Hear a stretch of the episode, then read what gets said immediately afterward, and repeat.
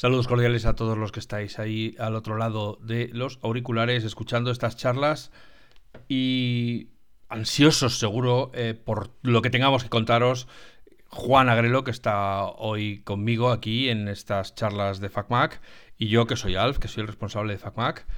Y venimos hoy mm, con temas de Mac y con temas de televisión. Dejadme que salude a Juan y enseguida nos ponemos a hablar. Hola Juan, buenos días, buenas tardes, buenas noches. ¿Qué tal estás?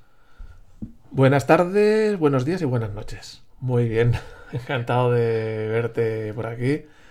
Y veo que la introducción ha sido más rápida de lo habitual.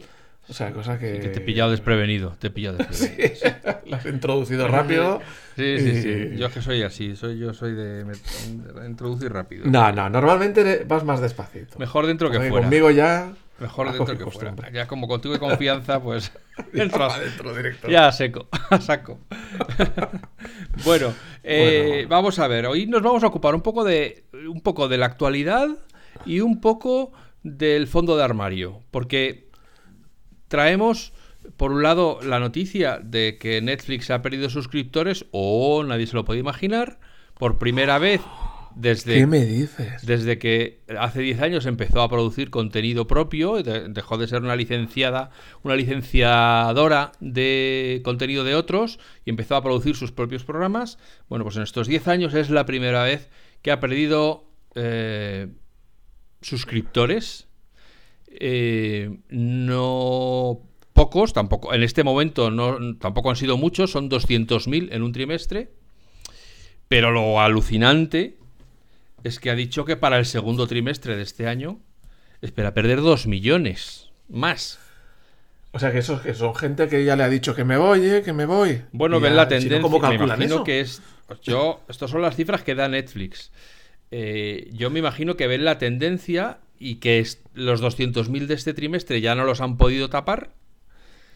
Y, si dicen que, que si ya prevén que en tres, dentro de tres meses van a decir que han perdido 2 millones, quiere decir que la cosa está muy malita para ellos. Porque quiere decir que la gente está, pues eso, mirando alrededor y diciendo, oye, lo que yo veo en Netflix compensa que cada, casi cada trimestre me suban el precio o por lo que yo por lo que yo pago por Netflix me puedo pagar otros dos servicios o, otro servicio y pico de es que están en una dinámica de subir precios vamos que se están desbocados bueno vamos a vamos a ver esto con un bueno como estaba diciendo Alf luego hay otros temas ¿eh? no vamos a hablar solo de esto porque si alguno de vosotros a lo mejor ya está harto de que otros podcasts que no sé si lo han hecho pero me imagino que otros podcasts habrán hablado de esto hasta aburrir pues que sepáis que también hablaremos de cosas que no tienen nada que ver. Pero eso luego. O sea, tenéis que quedar para disfrutarlo mm, de los otros temas que vamos a hablar, que ya son más maqueros. Pero volviendo al tema de Netflix. Bueno, aquí hay que, aquí hay que decir, vamos a empezar por las cosas buenas. Yo recibí Netflix cuando llegó a España con los brazos abiertos. ¿eh? Yo estaba encantado porque piensa, estábamos en la época que tenías, que, tenías tele, eh, la tele era de tan mala calidad como ahora. Que la televisión lineal, que le llaman. Bueno, eh, no, yo le llamo basura. Bueno, sí, pero aquí en España por lo menos. Que un programa detrás de otros no puedes más que verlos en orden. Bueno, no. Hay una serie, es todo publicidad y en medio de algunos anuncios te, te metían un trocito de programa, de película o algo de eso. Entonces, tú querías ver una película empezaba a lo mejor a las 10 de la noche y acababa a las 2 de la mañana. ¿Y de cuánto duraba la película? Pues una hora y media. Todo lo demás era anuncios. Entonces, era publicidad, publicidad, o te, ponías algo a la hora de comer o a la hora de cenar y solo habías visto anuncios. O sea, habías acabado de comer o de cenar y solo habías visto anuncios. Y entonces, mm, ya había Apple TV, ya había algunos cacharritos de estos, pero si querías ver películas o series de forma legal, la única, alterna la única posibilidad era alquilarlas o comprarlas. Estamos hablando de que a lo mejor alquilarlas se te iba a 4 euros una peli. O 5 euros una peli. Y entonces, pues, dolía un poco. Y mucha gente recurría al amigo del parche en el ojo y la pata de palo. Claro. Uh, Emule, Torrent, eh, webs directamente piratas. Eh, Vamos, que no había alternativa. O te comías la tele basurienta O alquilabas o comprabas, que era un precio muy caro, porque si comparamos, o sea, comprar se te va a 12 o 13 euros. Y alquilar, que la podías ver eh, en 72 horas o algo así, se te iba a 5 euros. Hoy, hoy en día, por 5 euros, o Netflix cuando empezó prácticamente, por poco más de 5 euros te permitía todo un mes de entretenimiento. No solamente una peli. Entonces, cuando yo oí hablar del tema de Netflix en Estados Unidos y tal, digo, hostia, qué maravilla. Eh, por una cuota. Eh, por una cuota más o menos razonable. Es que no te merece la pena. Ni, bueno, ni perder el tiempo en la tele, ni perder el tiempo en, bajar contenido de algún sitio indecente. Ya. Eh, porque, coño, es, que no, no, te vale la pena. Y entonces yo cuando llegué a Netflix me la contraté del principio y vamos, estaba encantado. Tampoco había ninguna otra alternativa. Pero, ostras, un montón de contenido que tenías ahí que lo ponías cuando te, te daba la gana, que yo creo que fue el cambio de paradigma. Nada de la televisión lineal, como tú dices, que te ponen lo que ellos quieren cuando ellos quieren. Televisión bajo demanda, sí. Bajo demanda, sin publicidad, que eso es basiquísimo. O sea, te pones. Y una cosa que dura 40 minutos la ves en 40 minutos. No la ves en 3 días. Eh, sin publicidad. Había un montón de contenido más del que te podías comer. Luego ya entraremos en el tema de la calidad. Eh, vamos, mm, yo creo que ha sido un cambio de paradigma la llegada de Netflix que, que, yo era impresionante. No sé tú eh, cuándo entraste a tocar esto. Yo he tardado mucho, porque la verdad es que no tengo mucho tiempo de ver televisión y, normalmente pues no me compensaba porque no lo veía. Y cuando ha llegado Apple TV he estado viendo Apple TV yo me acuerdo que con Movistar Fusión sí que vi más porque incluía muchos más canales que también estaban bajo demanda. Y, y entonces bueno pues nada me he mantenido ahí he ido viendo pues, eh, pues algunas cosas eh, eso. yo he tocado todos los palos que tú has dicho desde recurrir a las cloacas para ver las cosas, encontrarlas por canales incluidos en, en Movistar y grabarlos para verlos cuando a mí me apeteciera. Vamos, que eso, eso, eso era un poco de coña, ¿no? Esa historia de hemos pasado a la digitalización. Te mandamos contenidos digitales, pero que los puedes grabar, pero que a su vez lo grabas en digital o, en el propio servidor. E, eso era como una coña rancia que mm. intentaban poner en la época de, de, internet y, de todo esto, técnicas de cuando grabas el VHS. Eso yo nunca lo entendí. Claro. Bueno, hombre, pues tú a lo mejor hay un programa que te gusta y que no lo puedes ver a la hora que lo emiten y te lo guardas para cuando sí lo puedes ver. Bueno, ya, pero lo lógico es que fueses al menú, ves el programa tal, tal fecha, play, ya está. Eso de te lo grabas, que además no te lo grababas ni en local, te lo grababa en el servidor, es decir. Lo que yo nunca he entendido es que encima los horarios no fueran exactos. Es decir, que lo ponías a grabar y a lo mejor empezaba a grabar 15 minutos antes de que empezara el programa y si tenías mala suerte hasta se acababa el programa y no o sea y se acababa la grabación y no había acabado el programa porque como ya sabemos cómo son las pausas publicitarias entre lo que dicen que van a ser y lo que duran de verdad pues eh, o sea todo todo un, nada más que de sufrir y de sufrir entonces ahora es verdad que pago pago por Apple TV Plus pero porque cuesta lo que cuesta si de repente duplicaran el precio, dejaría de pagar porque no me compensaría. Y, y yo soy uno de los causantes de que Netflix no esté ganando tanto dinero. Porque yo. ¿No le estás dando tu dinerito a Netflix? yo comparto una cuenta con mi hermana. Bueno, no, hombre, estás pagando, pero no estás pagando todo lo que Netflix quisiera. Claro, pero es que yo, por Netflix dice que la culpa es precisamente de esto, de que la gente saca, saca una licencia y como se puede tener varios dispositivos, en tal, pues, eh, pues la gente compra una licencia y lo ven dos o tres personas, dos o tres casas distintas. Eh, claro, yo por ejemplo tengo también compartida. vaya por delante que eso es como echarle la culpa al árbitro, ¿eh? no, oye, hoy vas a jugar de abogado defensor de Netflix. Tienes que. No, no, no, no, no, estoy, no, no, estoy diciendo que, que Netflix, yo lo he dicho y lo he puesto en en los artículos de Facman, que lo he puesto muchas veces, que Netflix está viviendo de prestado, pero que es un servicio que no tiene más remedio que acabar cerrando. Porque no gana dinero, porque le cuesta mucho ganar dinero para la cantidad de despliegue que tiene. Entonces, cuando Vamos a ver, una cosa. A medida que vayan aumentando las presiones publicitarias de los otros canales de streaming, pues la gente va a ir eligiendo otras cosas. Vamos a ver, el tema de compartir cuenta, yo, o sea, yo cuando poco tiempo después de que tuviera Netflix ya pasé al, plan más caro, no por el, número de personas que lo pueden ver a la vez, sino por la calidad. Compré una tele 4K y quería ver la calidad y tal. Otro punto sobre la televisión TDT o la televisión convencional, que la calidad en Netflix era mucho mejor, ¿no? Eh, y entonces yo sí la, yo la tengo compartida, soy uno de los enemigos de Netflix, por lo que estoy viendo, pese a que le suelto la pasta. Pero, ¿tú crees que tanta gente usaría Netflix si no hubiera podido compartir las cuentas? ¿Si hubiera tenido que pagársela íntegramente de su bolsillo? No, aquí, o sea, aquí es un problema de oferta y demanda. Es decir, cuando solo estaba Netflix, o prácticamente solo estaba Netflix, y la otra opción era en Estados Unidos la televisión por cable, aquí la televisión eh, también por cable, pero vamos, los, las operadoras que nos han colocado sus canales. Eh, Yo nunca, nunca he pasado por ahí. Nunca he pasado por ahí, porque al final era tele. Pues, pues Netflix tenía un valor, pero ¿qué ocurre cuando ya hay 10 canales de streaming? Claro, claro. Pues que a, lo, es que a lo mejor todo lo que tiene Netflix dentro, para mí no tiene valor porque no lo veo, porque no me interesa, porque son series que no me llaman la atención. Eso es otra. Netflix ha ido perdiendo contenido. Mm, de, películas y de, de, series que producían otros y que Netflix habría pagado la licencia por tenerlos, y contenido bueno, los ha ido perdiendo por una estrategia de yo me lo hago, yo tengo los derechos, no le tengo que pagar los derechos a nadie y me quedo con el 100% de beneficio.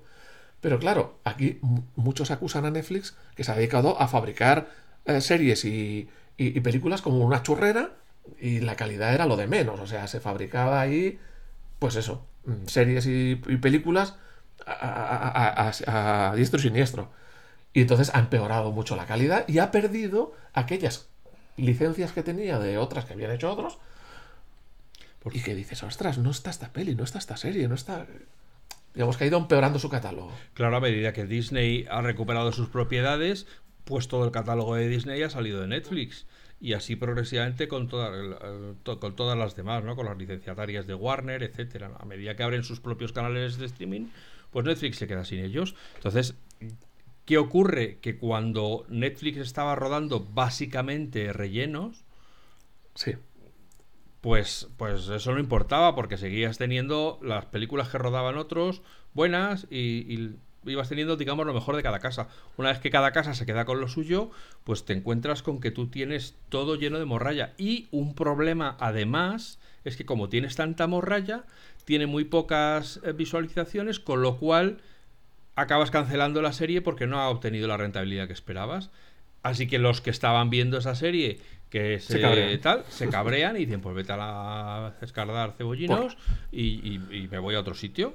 Entonces, bueno, hay un, fíjate. un, juego de gato y ratón en el cual entran los recortes de gastos. No voy a mantener una serie que no tiene muchas visualizaciones y ese dinero me lo gasto en otra cosa. Esto tampoco tiene, me lo gasto en otra. Claro, llega un momento en que tienes tanta gente desincentivada porque ya no ve la serie que a ellos les gustaba. Pues. Eh, pues. Fíjate en una cosa. Yo tengo la de Netflix compartida, pero ya hace tiempo que hace unos años lo veía imposible que pensaba, pues oye, si me doy de baja de Netflix no pasaría nada. Si es que llevo meses sin entrar.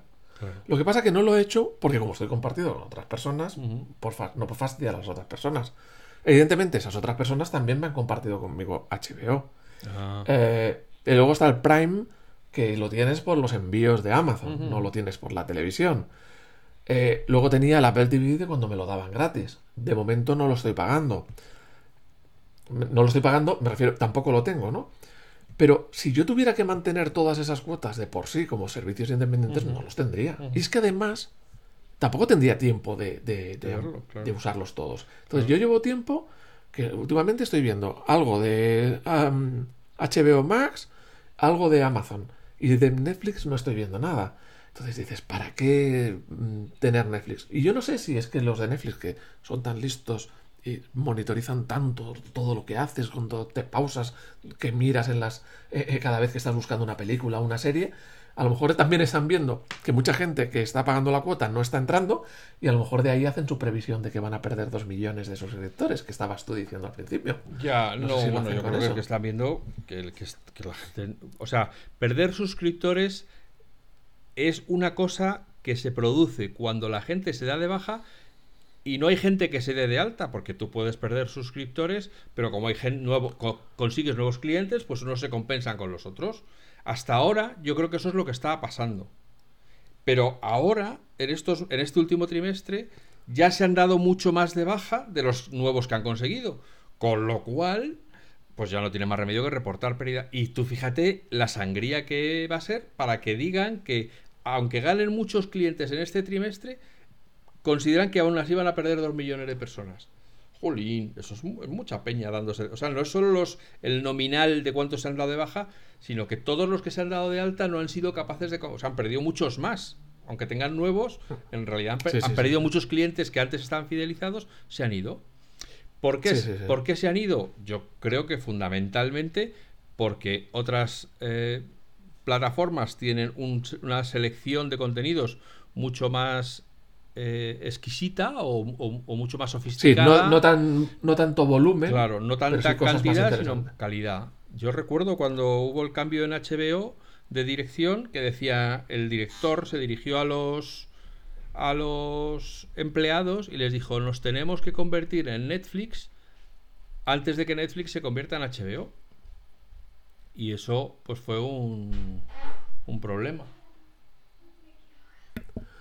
el caso es que ahora tienes donde elegir, tienes varias alternativas y ya no estás atado a Netflix. Netflix es la más cara de todas con diferencia. No sé si. Tiene mucho contenido. Es verdad, es verdad que suben sobre todo los precios en Estados Unidos. Y, en Europa se lo piensan más porque saben que la gente se va, pero vamos. Bueno, pero han estado subiéndolos hasta ahora. Sí, sí, siguen subiéndolos. Eh, y luego también han ido de chulitos. Eh, aquí hay que meter el, la puntilla apeliana. En el Apple TV, que es donde yo veo mis series y películas, en el Apple TV no se han integrado en el entorno de Apple TV. O sea, tú en el Apple TV le dices a Siri, quiero ver tal serie o tal película. Por ejemplo, una serie que he estado viendo recientemente, muy interesante, El Turista. El Turista, tal. Y te busca el propio Apple TV te busca esa serie en todas las mm, plataformas que tienes, en HBO, en Amazon, en, lo que, en todos los sitios que tengas, te la, te la pone delante y cuando la quieres ver le das y te la abre en la, en la, aplicación que tengas que abrir. No tienes que andar buscando en cada una. Pues Netflix no está ahí. No, nunca se quiso integrar en Apple. Y entonces, si tú buscas alguna, te lo va a ofrecer en los otros sitios, pero en Netflix, aunque esté. Como si dijéramos en el Siri del Apple TV. Exactamente. o sea, digamos que no ha integrado su catálogo para que el Apple TV lo detecte y te la ofrezca. Em, que es una chorradita esto, tal, pero bueno, que eso ha denotado que iban de muy de prepotentes. Iban de. Yo ahí no me meto con los demás, yo voy sobrado, yo voy por mi cuenta, ¿no? Y bueno, yo si fuese, ya te digo, por el tema de que, de que lo estoy compartiendo y tal, pero si no, ahora no me, yo a mí no me daría, no me haría nada, ninguna pena mm, darme de baja de Netflix. Quiero darme de alta de Apple TV otra vez, porque, bueno, estuve gastando las promociones estas que te daban gratis, porque tengo varias en la lista de que quiero ver. Pero es que como estoy viendo cosas no tengo tanto tiempo tampoco. Ese es el tema. La gente no tiene tanto tiempo para estar viendo plataformas en este día. Yo en Netflix ahora mismo, eh, series que digo, eh, he visto y me alegro de haberlo visto. Está La Casa de Papel, por supuesto, un monumento. Está The Crown, que es una serie que está bien hecha y que parece increíble que las cosas que estén contando sean reales, hayan ocurrido en la realidad. Y luego... Eh, estoy a la espera de la nueva temporada de Stranger Things. Por lo demás, o sea, pero podría no, o sea, no es, si tuviera que pagar, eh, no lo pagaría, o sea, las conseguiría o las vería de otra manera, ¿no? Pero, porque es que no me compensa, o sea, para las 8 horas que me da Stranger Things, o a las 12 horas que vayan a ser Stranger Things, no voy a pagar, como además ahora las dividen en dos partes para alargar aún más la, la duración de la temporada pues no voy a estar pagando meses hasta que llegue la segunda parte de la temporada. Entonces, bueno, pues nada. Pues yo y, podría Y también y no tengo un detallito. No tengo HBO. HBO tenía una aplicación antes de la actual, que es HBO Max. tenía una aplicación que era horrible, horrible, horrible y solo permitía cinco dispositivos y pero era por dispositivos, no por visualizaciones a la vez. Bueno, era una auténtica basura. Pero ahora, la verdad es que la aplicación ha mejorado un montón. Y te quería comentar eh, una serie que había, la última serie que había estado viendo en, en Apple, en, perdona, en Netflix. Y... Ostras, sé de qué va, pero no me acuerdo ahora del nombre.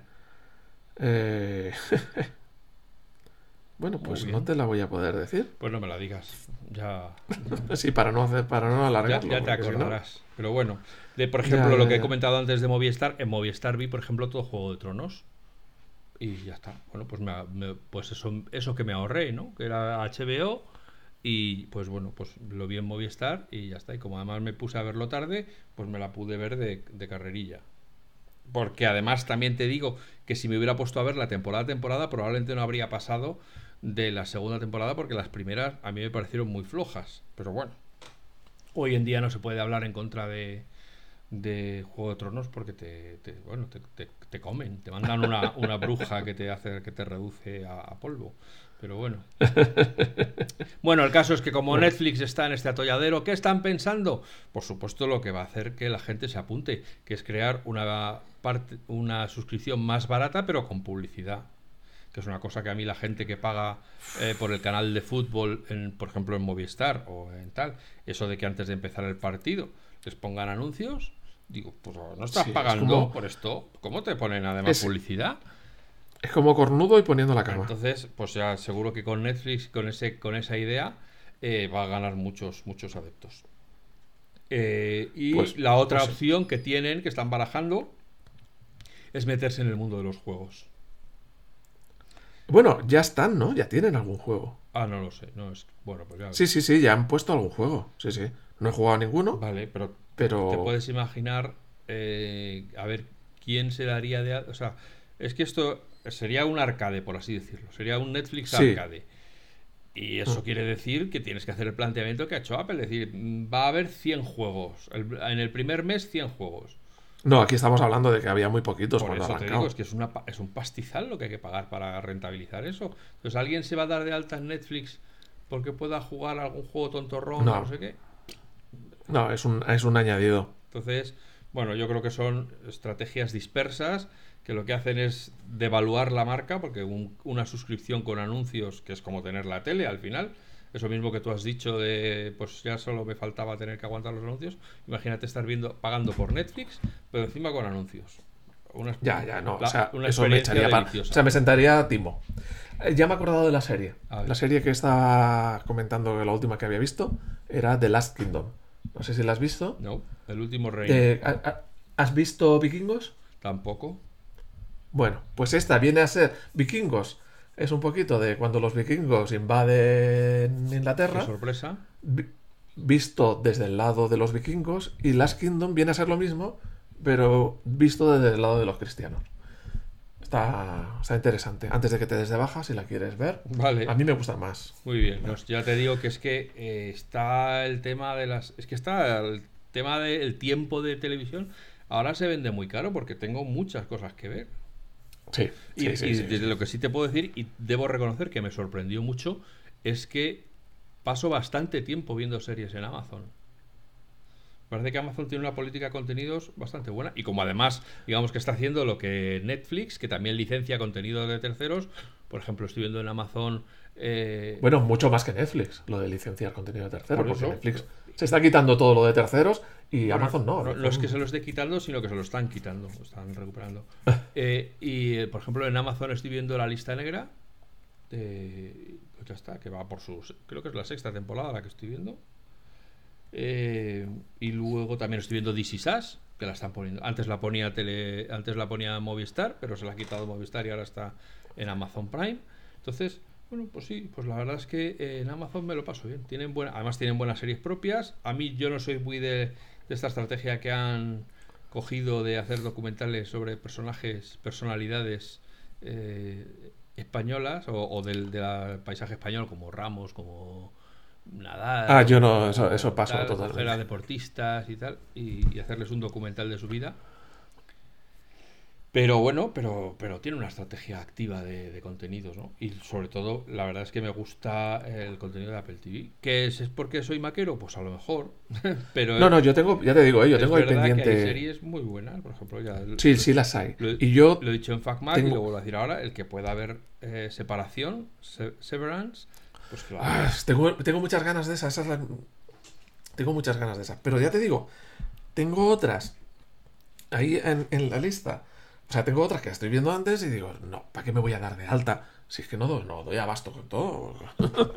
No, no, por eso te Ya lo haré. Entonces, yo creo, no me gusta. Yo creo que no me gusta. dime, ¿qué no te gusta? No me gusta la política de Apple de que te van soltando un capítulo por semana. Ah. Pero entiendo que los pobres con tan poco contenido o lo hacen así o, o, se les acababa muy pronto. Y eso Netflix lo hacía mucho mejor. El problema. Eh, todo de golpe. Claro, pero ¿cuál es el precio de eso? que tienes que estar continuamente sacando contenido, porque claro, si tú has rodado una serie y la gente se la ve en el primer día, te haces ya, pero yo lo, yo siento, ¿eh? ¿Qué haces el segundo día? Ya no ves más Netflix porque lo has visto. Entonces, ¿qué tienes que hacer? Rodar mucha morra ya. Porque, claro, la gente eh, quiere contenidos, quiere sentarse a ver su serie en Netflix. Y cuando cambias cantidad por calidad, pues es lo que pasa. Pero yo creo que el problema no es tanto que Apple TV tenga poco contenido, sino que es que el contenido que van generando tiene que abarcar tantas categorías que llega un momento en que efectivamente, eh, pues claro, te parece que hay poco, pero en realidad no hay tampoco. ¿eh? O sea, ya ahora mismo llevan un... Comparado con Netflix, sí. Pero porque Netflix lleva 10 años, pero... O sea, eh, Apple lleva dos años y ahora prácticamente todas las semanas hay algún estreno de alguna serie. Sí, o sea que cuando, cuando vuelva a pagar esos 5 euros, ¿son? ¿De qué? ¿De Apple TV? Sí, sí, sí. De, momento sí. Date de alta Cuando que vuelva a pagar Cuando vuelva a pagar esos 5 euros tendré entretenimiento. Tienes tela que cortar, sí, sí, sí. Sí, sí, sí. sí, Y, y además, eh, ojo, aunque ya no salgamos del tema de Netflix, que no da, yo creo que no da mucho más de sí. Sí, eh, ojo a la jugada de Apple de, de quedarse con las retransmisiones de los partidos en Estados Unidos del, de la... ¿Cuál es la NFL, no? La, de béisbol creo que es. Bueno, yo aquí creo que ah, en España lo equivalente vendría a ser que se quedase con el fútbol. Claro. Pero vamos, yo creo que aquí antes no, pero, eh, hay muertos por las calles antes de, porque se matarían por los derechos del fútbol. ¿eh? no hay cosas más yo no creo que Apple venga por la Liga Española, pero imagínate que, Apple, se queda con los derechos del Mundial de Fútbol. Podría, que, tiene. eso tiene un atractivo mundial. Pues, pues fíjate que, para ver, eh, y luego además licenciaría a los partidos locales, o sea que en el Mundial, por los partidos de España se los licencia al, que le pague lo que pida por ello. Y entonces los da Telecinco, los da tal. Pero ojo a eso, o que se quede con la Champions League, por ejemplo. Y diga, ah, sí, pues venga, vamos a poner, vamos a hacer el Apple TV una, un aparatito de referencia en, en, el, en, en, Europa. Vamos a quedarnos vamos a emitir nosotros los partidos de la Champions League. Bueno, ya, y ya ni el Apple TV, porque ya están poniendo su aplicación de, la app, teles y todo. De, la app Sí, sí, o sea, o sea, que ya no tienes que gastarte dinero para poder ver contenido de Apple TV Plus. Entonces, bueno. tienes que gastarte dinero en aparatos. Lo que está claro eh, es que mm, el tema, como ya hemos dicho muchas veces en FacMac, el tema del streaming está saturado, el, sector, el segmento del streaming está saturado, es necesaria una concentración. ¿Va a ser Netflix el primero en caer? Podría ser. A lo mejor resulta que alguien compra Filmin o cualquiera de estas otras pequeñitas que están ahí, eh, que no pertenecen a ninguna grande y que están ahí haciendo carretera, ¿no? Pero. Y mm, fíjate en una cosa. Tenemos las, el, streaming de, de, música. En el streaming de música tenemos ahí Apple Music, tenemos ahí a, a Spotify. Eh, es un modelo diferente. ¿Por qué? Porque las canciones están en los dos sitios. Están en todas partes. Eh, la misma Hay, claro, hay algunas especiales que no, que solamente están en una de ellas o por un tiempo. Pero lo normal es que todas, las todas están en todas. Es un modelo totalmente contrario al del vídeo. Pero... Que es que lo que está en un sitio no está en el otro. Y claro, la gente no va a estar por pagar tantas suscripciones. El, problema en estas cosas, desde mi punto de vista, yo aquí hablo de mi opinión, claro, o sea, no es que esté intentando sentar cátedra, mi opinión es estas empresas que tienen un único modelo de negocio. Es decir, que todo su negocio está puesto en una cosa concreta. Puede ser Netflix con la tele, con o sea, con el, con el streaming de vídeo, o puede ser Spotify con la música. Si ocurre algo que hace que la proposición de valor de otras empresas las haga más atractivas, Spotify va a ir perdiendo, acabará perdiendo. O sea, si ya le cuesta ganar dinero, pues acabará perdiendo oyentes porque otras propuestas de valor que a lo mejor no son solo la música, sino que incluyen conciertos o incluyen un mix con el Apple TV, yo que sé qué. Bueno, fíjate, Apple, fíjate que donde tú tienes el mismo contenido en todos los sitios, como puede ser la música, ¿cómo te diferencias? ¿En el precio? Uno más barato que el otro, pero el contenido es el mismo. Y Apple ha buscado una vía para diferenciarse. el, el audio espacial, el audio sin pérdidas. Ya había otra que iba con el audio sin pérdidas, no sé si era Tidal, pero el audio espacial. O sea, oye, pues mira, de una cosa que aparentemente era una commodity, como quien dice, porque tienes lo mismo en todos los sitios, pues va haciendo diferenciación. Me parece inteligente, ¿no? La medida. Sí, sí. Y luego, eh, bueno, también hay que decir que para que veas apostillando esto que estamos hablando, Deezer, que a lo mejor a la mayor parte de nosotros no nos dice mucho, pero que es otro servicio de streaming de música, de Ether, eh, pues va a ser comprado por un conglomerado de empresas para integrarlo y, ya veremos a ver qué hacen con ellos. lo normal sea que le den un par de vueltas y luego lo vuelvan a vender, ¿no? Pero era otra de esas empresas en streaming que estaba funcionando a base de ronda de financiación. Cuento mi película, consigo más millones, me los pulo, vuelvo a hacer contar mi película, consigo y así sucesivamente, ¿no? Ya, pero que nunca daban dinero. Nunca daban dinero, ¿no? Ya. Bueno, pues cambiamos de tema. Cambiamos de tema, venga, vámonos a... Era una cosa de cinco minutos y mira por dónde sí, vamos. Vamos a hablar del Mac, venga. Que es que yo os, les voy a contar a los oyentes para que sepan por qué de repente nos descolgamos con estas cosas. Hoy me ha dado por leer los comentarios que deja la gente en nuestro canal de YouTube. Que sí, que no lo sabéis, pero que tenemos un canal de YouTube. Bueno, es verdad que ya no lo actualizamos mucho porque lo de YouTube es. Si el, si el streaming y el audio está saturado, lo de YouTube ya no te quiero contar. Entonces, hace ya mucho tiempo que decidimos que no compensaba el tiempo y el esfuerzo que costaba producir un vídeo para luego la rentabilidad que le sacábamos. Entonces, bueno, y una, y una cosa más. El tiempo que se tiraba Alf maquillándose, arreglando peluquería, madre, y la, pasta que se gastaba en todo eso para salir luego en la grabación no no me lo ah, recuerdes que me dan escalofríos, ¿eh? Así que al final me he abandonado y ya está. Y, el, eh, pero no, porque es que era, era ponerse a grabar un vídeo para YouTube de, yo qué sé, vamos a hablar del Mac, no, que si me tengo que hacer las inglés. Claro, no, sí, sí, sí. No, no, y eso y como era en inglés, pues luego había que subtitularlo. no, pero eh, es increíble porque a pesar de que hay vídeos de, de, la época fuerte de la que nosotros apostamos por el vídeo, que además teníamos a Neodata, que era una absoluto máquina haciendo vídeos y que hizo bueno, muchísimos vídeos, ¿no? Y, nunca le estaré suficientemente agradecido por toda aquella producción que hizo, tanto en FacMac como en, en aquellos tiempos. Fijaros lo que es la miopía. Montamos una web para todo el tema de los dispositivos móviles y, le llamamos hipodizados por el iPod, porque pensábamos que el iPod iba a ser la esta. Bueno, pues luego salió otro que se llamaba iPhonizados, pero esos ya no somos nosotros.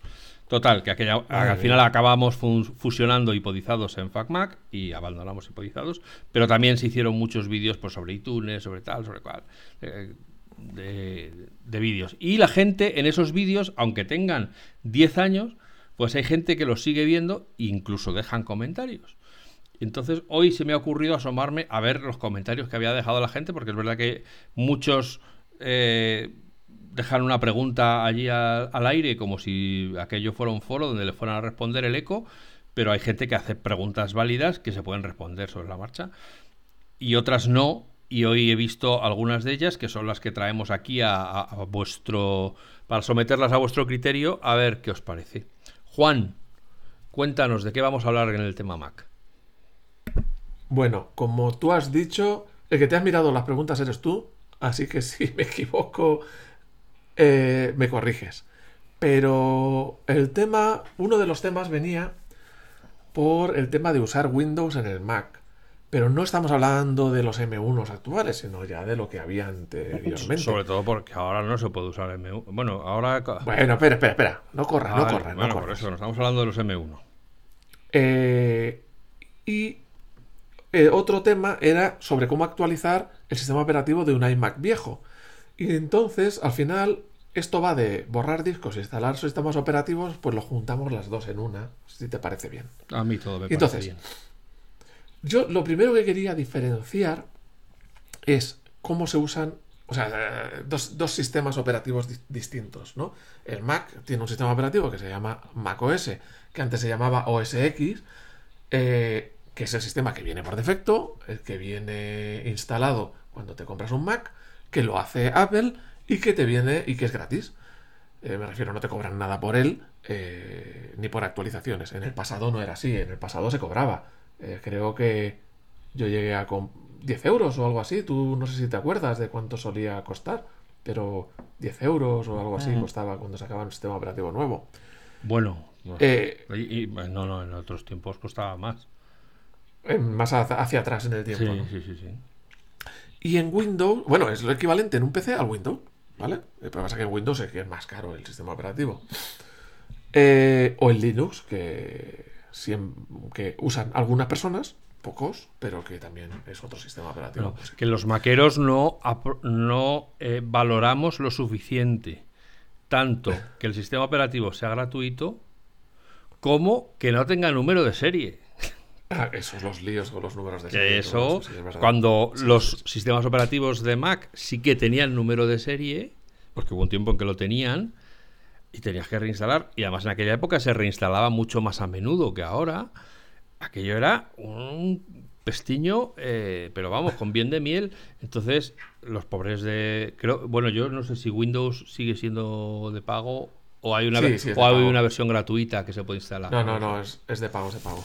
Bueno, pues eso. Pues esa, pobre gente de que usa Windows, además tienen que lidiar con números de serie. Exactamente. Bueno, pues el caso es, cuando llega Intel a nuestras vidas, estamos hablando eh, a, nuestras vidas maqueras.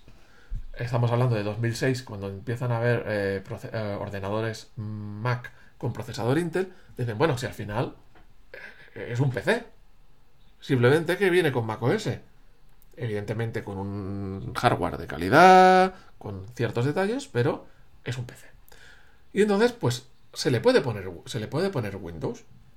Y entonces, eh, tú podrías haber cogido un Mac Intel, meterle un disco de arranque, en un DVD en aquella época, o un pendrive de Windows, formatear el ordenador entero e instalarle Windows sin ningún problema. Es más, Apple te deja descargar de su página web los drivers eh, que necesitas instalar en Windows para aprovechar perfectamente todo tu hardware. Que ya solo eso es una pasada. Porque tienes eh, mm, en un solo ejecutable se te instala todo lo necesario en el ordenador. No es como en el en, en PC con Windows que tienes que instalarte 25 drivers de 25 cosas distintas. No, no. Aquí un solo ejecutable lo instalaba todo. Pero no era esa la idea. Y lo que hace Apple es que te pone un programa que se llama Bootcamp. Que Bootcamp lo, es un programa que está dentro de macOS y lo que te permite es instalar Windows compartiendo el disco duro. Digamos, un trocito del disco duro es para macOS y otro trozo del disco duro es para Windows no puedes usar los dos a la vez. Tú eliges cuando arrancas si quieres usar Windows o quieres usar Mac. No los dos a la vez. La ventaja de este sistema es que tienes todo el hardware, todo el dispositivo, todo el ordenador a disposición de Mac o a disposición de Windows con toda su potencia. Eh, ¿Qué tenías que hacer para hacer y para instalar Windows con Bootcamp? Ejecutas ese programa que viene instalado en todos los Macs por defecto, se llama Bootcamp. Eh, le tienes que meter una imagen de Windows. Una imagen de Windows es que le metas el DVD de Windows. O si tienes la imagen en un fichero, puedes meter la imagen de ese fichero cuando te lo pide. En lugar de meter el CD, metes esa imagen. Entonces el propio Mac te pedía, mete un pendrive de 8 gigas o 16 gigas, no me acuerdo, mete un pendrive y cogía la imagen de ese CD más los drivers que necesitaba para tu ordenador para Windows, los mezclaba todo en el mismo USB y te hacía reiniciar. Te decía, bueno, te decía elegir cuánto espacio quieres para Mac y cuánto espacio quieres para Windows en el disco duro. Vamos a repartir, venga. Tú elegías, reiniciabas y cuando reiniciabas te instalaba eh, Windows en ese espacio que tú le habías dicho y te instalaba automáticamente todos los drivers. Vamos, que te, lo, te convertía, te hacía Windows más más sencillo. Entonces, instalando Bootcamp, tú tenías dos sistemas operativos a la vez en el, mismo ordenador. evidentemente, la imagen de Windows tenías que pagar la licencia de Windows, o sea, tenías que comprar un Windows y pagar su licencia. No es que porque estés en un Mac el Windows era gratis, no, no, tienes que poner un Windows con su licencia. Si no, no te iba a funcionar. Puedes ponerlo piratilla, pero como, como van esas cosas en piratilla, con los riesgos que tomas y con todas sus consecuencias. Entonces, una vez lo tenías instalado, desde el propio Mac tú podías ir a preferencias del sistema, disco de arranque, y ahí te aparecían dos discos, el disco de Mac OS y el disco de Windows. Y tú le dices, pues quiero arrancar desde Windows y quiero arrancar desde Mac OS. Y cuando cambiabas tú eso, cada vez que arrancaras el ordenador, arrancaría con ese sistema que has elegido. En Windows también tenías abajo a la derecha, en la bandejita esta donde pone el reloj y tal, una aplicación de Apple que te permite elegir con cuál querías arrancar, así con Windows o con Mac. Y eligieras la que eligieras, siempre arrancaba con lo mismo. Pero también tenías otra opción, que es cuando arrancas el ordenador y está haciendo el tachan este que hace al principio, si pulsabas la tecla Alt y la mantenías, te daba, te aparecían los distintos sistemas que tuvieras, en este caso Windows y Mac, y eliges el que quieres arrancar. La diferencia es que no tenías que entrar a, un sistema, decirle que querías cambiar al otro, sino que directamente arranco, necesito usar este. Pulsabas Alt, usabas este. Necesito usar el otro. Pulsabas Alt y usabas el otro. Eh, desde el propio Mac OS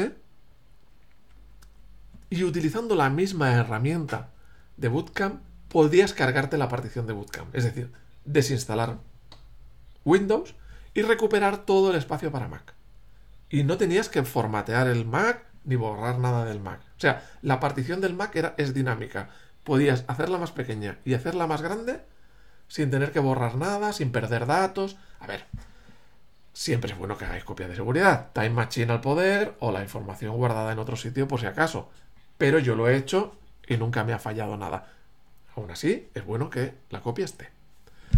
Entonces, vamos, que con Bootcamp puedes partir el disco en dos trozos, instalar Windows, te instalan los drivers, tú no te tienes que preocupar de nada, y también si quieres puedes eliminar Windows y recuperar todo ese espacio para el Mac.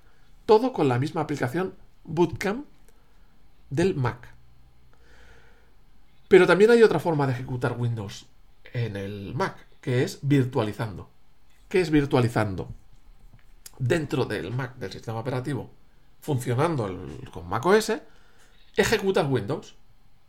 Windows o Linux o otro sistema. Simultáneamente. Simultáneamente. No tienes que cerrar uno para abrir el otro. Hay aplicaciones muy famosas de pago, de mucho pago, como es Bootcamp, pero que. No, Bootcamp. perdón, eso está. Parallels. No es, no es, mucho pago. Yo como durante, bueno, tampoco hay mucha gente, la mayor parte de la gente no lo sabrá, durante varios años yo representé Parallels en España ¡Hala! Bueno, entonces, aunque ya también hace muchos años que lo dejé, pero bueno, es para los que tienen que usar eh, Windows mm, temporalmente, o, pero trabajan, les gusta trabajar en el Mac, o para esos que se compran un Mac. Y, pero son nuevos y, se sienten más cómodos en Windows mientras se acostumbran y tal. Parallels es una O una aplicación que no está para Mac. Sí, también, pero vamos, Parallels es una maravilla porque no solo te permite utilizar los dos sistemas operativos simultáneamente, sino que te permite utilizar todas las variantes de Linux, otras versiones de MacOS eh, en el mismo sistema operativo, o sea... Eh, y no solo eso, eh, copiar de una aplicación de Mac. Sí, sí, copiar en Windows, todo copiando y arrastrando. O sea, no, igual, manteniendo las mismas convenciones que tiene el Mac, ¿no? Entonces. O sea, como si estuvieran, como si fuese una ventana del propio Mac, pero en realidad Windows. Y además, eh, igual que hemos estado hablando de que con Bootcamp tenías que apagar el ordenador y reiniciarlo y no sé qué. Con Parallels tú puedes dejar una aplicación en suspenso, como si dijéramos dormida, y cerrar Parallels. Y cuando lo vuelves a abrir, puedes despertar esa aplicación y está exactamente donde la dejaste. O sea, es... Sí, digamos como que congelas cómo está Windows en ese momento con todos sus programas abiertos y tal, eh, lo, lo, cierras y luego lo vuelves a abrir. No es que lo vuelvas a arrancar, sino que lo coges donde estaba y continúas donde estaba en ese momento. Y ya te digo, es cualquier versión de Windows, eh, todas las variantes de Linux, Fedora, Red Hat, todas las que se os ocurran, otras, otros sistemas operativos de, más pequeños o ya prácticamente olvidados, en fin. Vamos, el, eh, el, todo lo que era el Windows o, el Linux o el tal está contenido dentro de un fichero, dentro de un archivo de imagen. La ventaja, no estás partiendo el disco duro como haces con Bootcamp, no estás perdiendo espacio para Mac porque digamos que es un fichero más dentro de los archivos del Mac. Puedes guardarlo en otro sitio, pues si quieres, que sería una forma de hacer una copia de seguridad de todo el Windows, porque te guardas el fichero y lo vuelves a recuperar cuando quieras, lo mueves a un disco duro, lo que sea. Eh, la desventaja de Parallels. Parallels, eh, VMware, es otra marca, también hace lo mismo. Eh, VirtualBox también hace lo mismo, en este caso era gratis, aunque no es tan buena. Es, o sea, la, la desventaja de Parallels o VMware es que tienes que pagar una licencia, no es gratis, creo que estábamos, creo que andaba sobre sesenta y tantos euros, pero cada vez que, se actualizaba tenías que volver a pagarlos. Es una eh, tienes que pagar una licencia y no tienes toda la potencia del ordenador, del Mac, eh, para Windows, porque estás compartiendo con los dos sistemas operativos. La ventaja, ya es la, las que acaba de decir Alf, no tienes que cerrar uno para abrir el otro, lo abres en cualquier momento, copias y pegas, es una aplicación bueno, yo sin que ya, o sea, ya os digo que ahora mismo nada me ata a Parallels, no tengo ningún interés en que compréis Parallels, pero simplemente para que tengáis el dato, estamos hablando siempre de ordenadores con chip Intel. Eh, yo hacía las demostraciones en las Apple Store con un MacBook Air Intel y habría el, por supuesto, claro, el sistema operativo que traía el MacBook Air, habría una versión anterior de MacOS, habría un Windows y habría un Linux. Todo a la misma vez en un MacBook Air, que como sabéis es el ordenador más flojito de toda la, de toda la línea de productos de Apple. Y funcionaban todos y hacía las demostraciones delante de la gente de cómo se arrastraba y tal. O sea que una gestión... No, no, o sea, eh, tiene sus ventajas. O sea, la virtualización tiene sus ventajas. Bueno, y todo el rato estamos hablando de ordenadores Intel. ¿Por qué? Porque Apple ha pasado eh, recientemente, hace dos años, a su propia arquitectura de procesadores Apple Silicon con arquitectura que se llama ARM, que es un sistema distinto al que usa Intel, que es x86. Entonces Windows no funciona, Windows hecho para x86 no funciona sobre un procesador Intel. Por eso no hay bootcamp. Por eso no se puede ejecutar directamente. ¿Se podría ejecutar? Sí. Una versión de Windows para, compilada para ARM. Windows ya ha hecho versión para ARM en el pasado. Lo que pasa es que no ha tenido casi ningún éxito. ¿Por qué? Porque los procesadores que utilizaban, por ejemplo de Qualcomm, no estaban a la altura.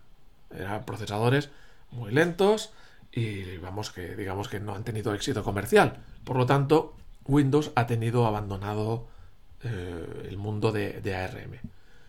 Se habla de que, esto ya son rumores, de que Windows tiene un acuerdo con eh, Qualcomm, eh, una exclusividad y no puede sacar eh, Windows ARM para ningún otro procesador que para Qualcomm, por lo menos durante unos años.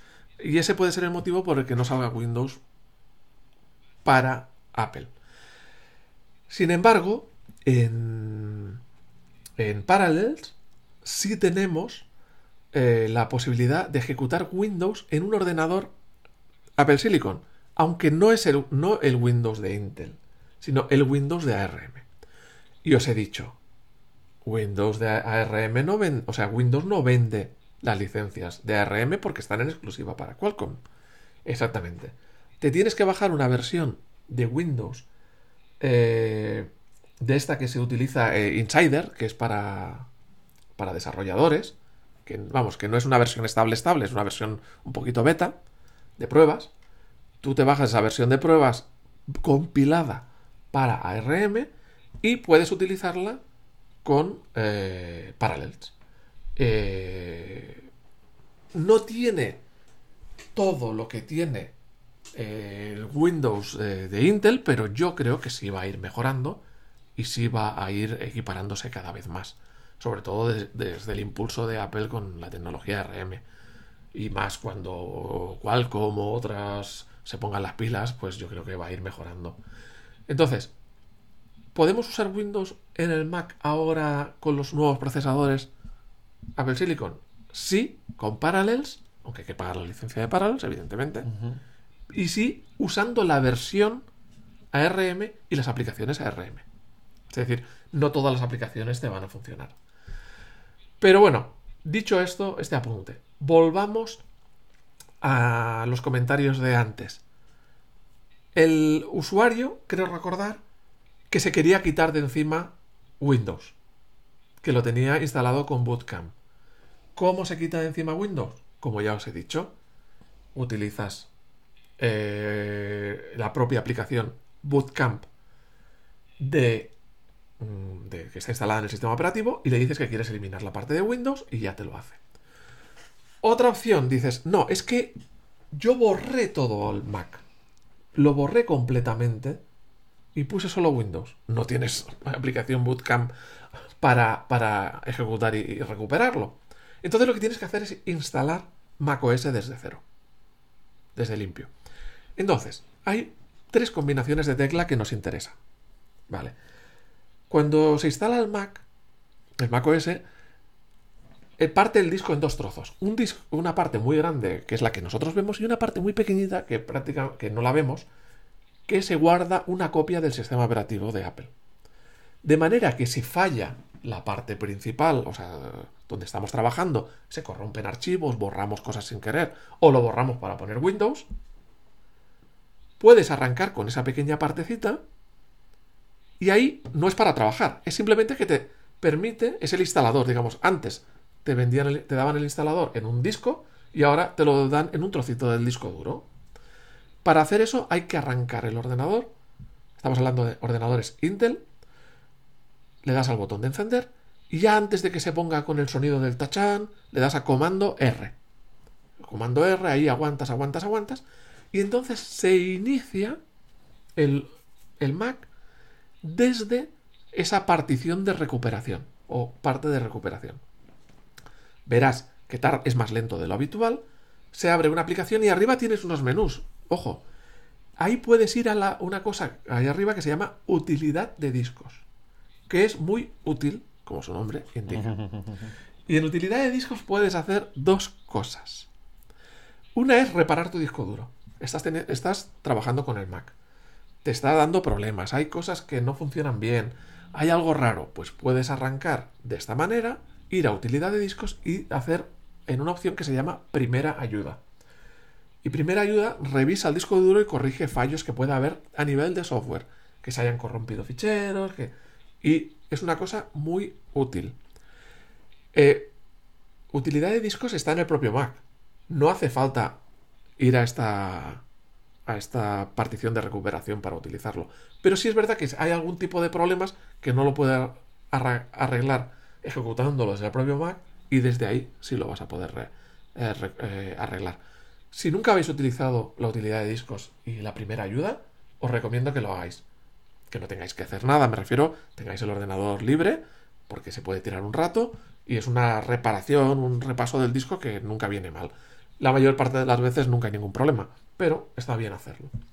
Bueno, estábamos en que hemos arrancado la partición de recuperación. Lo que podemos hacer es reparar el disco y a lo mejor era un problema de que no arrancaba el ordenador, con esta reparación de disco ya arranca. ¿Vale? Y la otra es que podemos borrar el disco desde la utilidad de discos. Borrar la partición entera. Oye, pues fuera, lo borro y, y vuelvo y salgo ya de la aplicación utilidad de discos y ya voy a la aplicación de instalación y le digo instalar. Esta es la primera manera. Es decir, cojo, arranco con comando R, entro en la partición de recuperación, borro. Bueno, borro no. Puedo reinstalar encima, ¿eh? si queréis. A mí no me gusta. Pero, oye, que tengo un problema puntual, que algo no me funciona, puedes reinstalar el sistema operativo encima del que ya tienes. Para mí no es lo limpio, pero sí te puede servir de ayuda para salvar algunos ficheros, salvar alguna información y luego ya cuando tengas más tiempo, el fin de semana, que ya no estás apurado, hacer un borrado e instalar de cero. Puedes borrar el disco duro con la ayuda de utilidad de discos y luego instalar desde cero. Ya tenemos esto. Pero, ¿qué pasa si el disco duro hemos perdido esa partición de recuperación o simplemente hemos quitado el disco duro y hemos comprado otro porque ese disco duro se quemó o se estropeó? No hay partición de recuperación. Bueno, pues entonces hay que hacer opción comando R. Cuando estamos arrancando, pulsamos opción comando R. Y ahora sí, en este caso tenéis que estar conectados a Internet. Ya sea por Wi-Fi o por cable. La recomendación es que sea por cable. Sobre todo porque aquí van a viajar muchos datos. Conviene que la conexión sea estable. ¿Eh, Alf? No mires para otro lado cuando digo cable. Conviene que la conexión sea estable, sea rápida, por lo tanto, mejor cable. Aunque si no podéis, con Wi-Fi también vale. Entonces, arrancando con eh, opción. yo creo que tenemos que insistir en que se va a descargar de los servidores de Apple todo el sistema, por lo tanto, solo en esa descarga puede tardar mucho rato. Sí, Podemos tener la sensación de que, eso no está avanzando, pero sí, sí, es que se está conectando a un servidor y se está descargando las gigas que ocupe el sistema operativo. Exactamente. En lugar de tener un pendrive o en lugar de tener un CD para instalar el sistema operativo, coge el sistema operativo directamente de Internet. Bueno, pues hacéis así, comando, opción, comando R. Tenéis que tener conexión a Internet. Se, se eh, iréis al mismo punto que si hubierais hecho comando R y tuvieseis partición de recuperación. Tenéis el instalador, tenéis utilidad de discos, tenéis incluso un navegador de Internet ahí, por si tenéis alguna emergencia y tenéis que bajar algún archivo. O sea, es bastante completo y instaláis. Pero hay otra opción que es opción mayúsculas comando R. Antes era opción comando R y aquí opción mayúsculas comando R. La mayúscula. ¿En qué se diferencia? Si hacéis opción comando R, se instala la versión más reciente compatible con ese Mac. Y si hacéis opción mayúsculas comando R, se instala la versión que venía con el Mac. Es decir, quiero instalar la última versión del sistema operativo. No sé cuál es. No me tengo ni que preocupar. Usando opción comando R, te instala la última versión que soporta ese Mac. Lo hace automático. No, es que yo creo que me va más lento, yo prefiero utilizar la versión original que venía con mi Mac porque era más ligero, era, bueno, opción mayúsculas comando R y te instala la versión que venía con tu Mac no sé si ha quedado claro esto. Sí, es que yo creo que una de las cosas que suelen eh, influir en, esta necesidad de reinstalar, de volver a la, a la versión original, es que has instalado una actualización y de repente, aunque Apple dice que es compatible, sobre todo en ordenadores antiguos, que ya has llegado a lo máximo, eh, a la máxima actualización de sistema operativo que puedes tener, de repente, por lo que sea en tu equipo, aquello va lento y no empiezas a ver pelotitas de colores por todos lados y, quieres volver atrás y es un rollo de repente ponerte a localizar un, sistema operativo antiguo. Entonces, eh, es una de las principales consultas que nos hacen. Oye, ¿cómo vuelvo al, al original? Porque he instalado una actualización y de repente el Mac va muy lento. Pues es eh, así se hace, así se vuelve a la, a la versión original. A ver, no se puede instalar la versión original encima de la versión que tengáis. Lo que tenéis que hacer es salvar la información primero, vuestros datos, vuestros archivos, vuestras música, vuestras películas, lo que sea. Pinículas. Borráis el disco con utilidad de discos y luego se instala la versión antigua. Pero no instaléis la versión antigua encima de lo que ya hay. Porque normalmente ir, ir hacia atrás nunca, nunca funciona bien. No da buenos resultados. claro, porque hay cosas que se han actualizado y que no se pueden desactualizar. Claro, entonces guardad siempre primero toda la información que tengáis que guardar entonces, borráis el disco y, instaláis la versión original si la queréis. O sea que ya sabéis cómo instalar la que venía de fábrica y ya sabéis cómo instalar la última versión que me soporte ese ordenador. Eh, entonces, por ejemplo, uno de los comentarios era que quiero actualizar un iMac viejo de 2008. Sí, un iMac de 2008 a día de hoy. Yo conozco, tengo un compañero de trabajo, tiene el iMac de 24 de 2008 y le sigue funcionando perfectamente. Vamos, eh, ni una queja.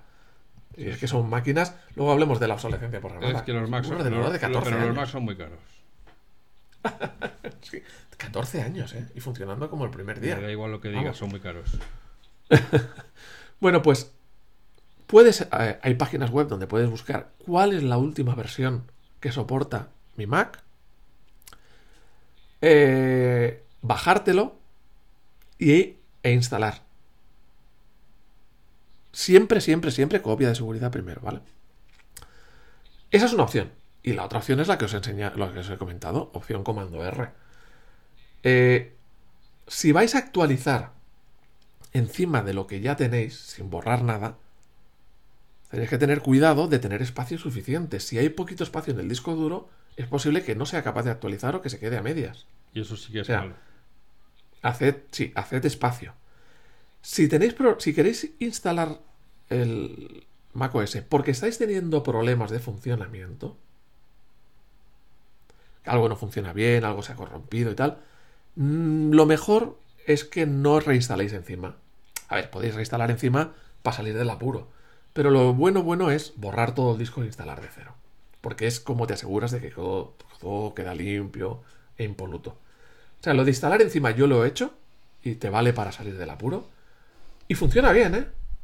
Pero yo me quedo más tranquilo eh, borrando. Sí, ya digo, es, es un problema de que algo funciona. Y además siempre vamos a tener mucha morralla eh, residente en el disco duro de cosas que instalamos y luego borramos, pero lo, partes de algunos archivos no los borramos y tal. Entonces es una manera de adelgazar lo que ocupa nuestro sistema operativo eh, de la manera más sencilla, que es, es, tedioso, pero empezar de cero, empezar con un lienzo en blanco siempre es mejor que coger y decir no la misma caquita que tenía en el ordenador antiguo la voy a volver a meter aquí dentro. Pues es casi seguro que vas a meter también los problemas que tenías con el disco antiguo, ¿no? Con la instalación antigua. Claro. Y ahora ya es mucho más fácil reinstalar de cero. Es que yo lo he hecho ya por casi por capricho. Es mucho más fácil que antes, porque tienes los favoritos de Safari están en el cloud. Los contactos están en el cloud. Los, el calendario está en el cloud. Los correos, no sé qué. O sea, las aplicaciones casi todas las tienes en la tienda de Apple. Salvo alguna que te tengas que seguir descargando por fuera. Los contactos, tal, tal, tal, un montón de información la tienes en el cloud. A lo mejor la propia información que tú usas también la tienes en el cloud, como es mi caso. Entonces, vamos, que si yo quiero borrar mi ordenador, ni hago copia ni nada, lo borro ahora mismo y lo reinstalo y en una hora o así ya lo tengo todo funcionando como lo tenía. Porque él tiene un M1, porque él tiene un M1, porque él tiene un M1. Ah, bueno, bueno, bueno, bueno, bueno. Por cierto, me lo has recordado que se me iba a escapar. Lo de opción, lo de comando R, opción comando R y opción mayúsculas comando R era para los Intel. Para los M1 no va a estas combinaciones de teclas. Eh, hay que pulsar el botón de encender y mantener sin soltar hasta que ya aparezcan las opciones en la pantalla. ¿Vale? Es diferente. Gracias a que me lo has recordado, Es que tengo que estar en todo, de verdad. Oye, eh, un inciso. ¿Merece la pena o es algo que podemos hacer sobre, que puedes hacer sobre la marcha contar cómo se hace un pendrive de instalación? ¿O es algo que hay que documentar? Ah, mira, eh, hay que documentar, pero lo explico para el concepto. El pendrive de instalación, o sea, tú te bajas una imagen de, de, Apple. Sí, de Monta el Lion, por ejemplo. pero pero bájate la de Apple. No te la bajes de Up, to Down o no sé, esas páginas Softonic o todas esas. Que vete a saber lo que te bajas. Sí, sí, sí. No, o sea, vete a saber la guarrada que te bajas. Que alguien. O sea, habrá ahí un criadero de piratas dentro que te han metido mil mierdas. bájate en la de Apple. La mayor parte de los sistemas operativos de Apple siguen estando disponibles en la App Store. O sea, si tú tienes un ordenador que tiene tienda de App Store, posiblemente, salvo que te Y si no está en la App Store, el, por la web Por la web lo encuentras. Apple. tiene una página de descargas donde puedes ir a buscar los sistemas operativos. Entonces, te bajas esa aplicación y haciendo una, un comando, que no, no me acuerdo de memoria, pero que tampoco valdría la pena que lo explicásemos aquí, haces un comando con eso que te acabas de bajar y te genera, te puedes generar una imagen que la metes en un pendrive o incluso en un, en un DVD. Yo no sé si en un DVD ahora cabe. Es que, ya es, que los DVDs hace ya mucho tiempo que los ordenadores de Apple no tienen DVD, así que... Bueno, pero le puedes conectar una externa. Puedes poner un externo, una SuperDrive, pero te tienes que asegurar que cuando arranques el ordenador va a reconocer eh, que ya tiene conectado el SuperDrive, o sea que eso... Y es mucho más lento, mucho más lento que un pendrive, mucho más. Sí, sí, sí, sí. Bueno, entonces, tú te bajas la imagen y con ese comando... Eh, te genera, te... es un comando de la propia imagen de Apple, no es ninguna aplicación rara ni nada que te tengas que descargar. Ya te genera el, el ejecutable que ya lo graba directamente en el USB, tarda un rato, ¿vale? Lo graba directamente en el USB y eh, metes el USB, arrancas pulsando la opción A, la, la, tecla opción o Alt y entonces ya te aparece como una posibilidad de arrancar. Y arrancas desde ahí como si fuera la de recuperación. Es decir, tienes ahí tu menú principal, donde tienes eh, el instalador, donde tienes utilidad de discos, donde tienes un navegador, pues borras el disco duro, lo arreglas, pero todo lo estás ejecutando desde el pendrive. Antes incluso de que hubiera ese comando, que yo lo aprendí en FacMac, Uy. antes incluso que hubiera ese comando... No sabía que leyeras porno. antes de que hubiera ese comando, yo bajaba las imágenes eh, y grababa la imagen directamente en el pendrive con un comando de Linux o de Unix. Acordaos que macOS es Unix. Entonces, con un comando dd, que se hace una, especie de copia directa, podías copiar la imagen eh, directamente en un, en un pendrive. Si lo tenías que hacer desde Windows porque tu ordenador no funcionaba y tenías que irte a un amigo que tuviera Windows, ahí ya te tenías que bajar un programa para poder hacerlo y era un, un pifostio. Desde el Mac era simplemente un comando del terminal y ya está. O desde Linux, ¿eh? Si, tenías un ordenador con Linux, era lo mismo. Yo lo he hecho desde Linux alguna vez. Bajarme la imagen del. de. de macOS. Y con el comando este dd generaba el, CD, el DVD o bien el pendrive e instalaba sin, ningún problema.